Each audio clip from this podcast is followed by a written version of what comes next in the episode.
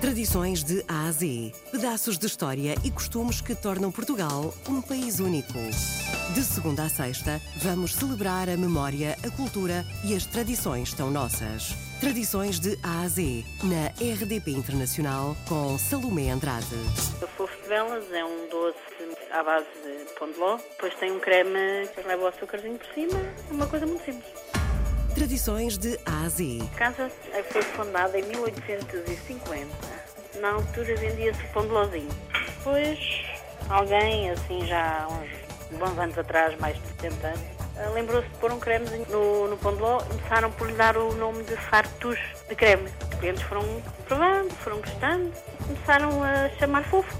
E então a casa, a família, né? Decidiu mudar mesmo o nome dos fartos de creme para fofos de velas. Tudo é mão.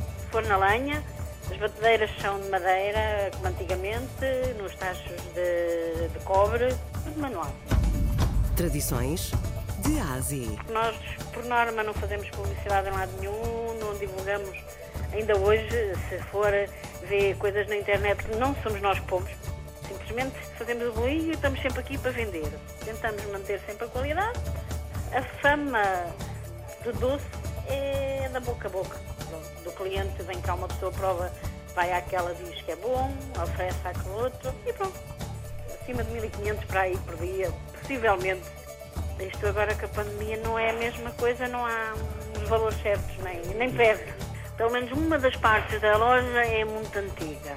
A outra, como já foi aberta mais tarde, porque foi por causa do café, para termos máquina de café e assim já é uma parte nova, falando assim, está um bocadinho mais moderno. Nós temos clientes que vêm cá a propósito todos os anos. Vêm de férias e muitas vezes estão no norte ou no Algarve e depois passam por aqui. Eh, nós fazemos um bolo grande, mas também único. Fazemos um bolo com 1,250 kg aproximadamente. Tradições de A a Z. Fica na Rua Doutor Malheiros, número 18 eh, delas.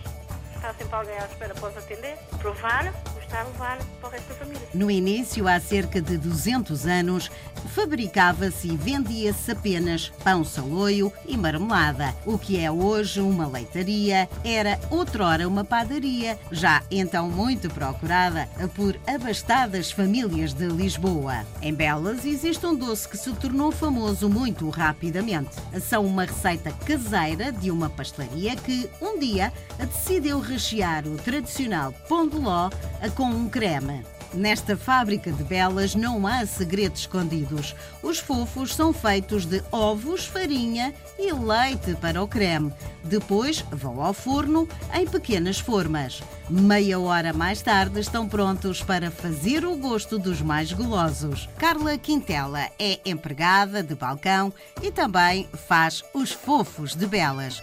Foi com ela que falamos e ficámos a saber a tradição dos fofos de belas.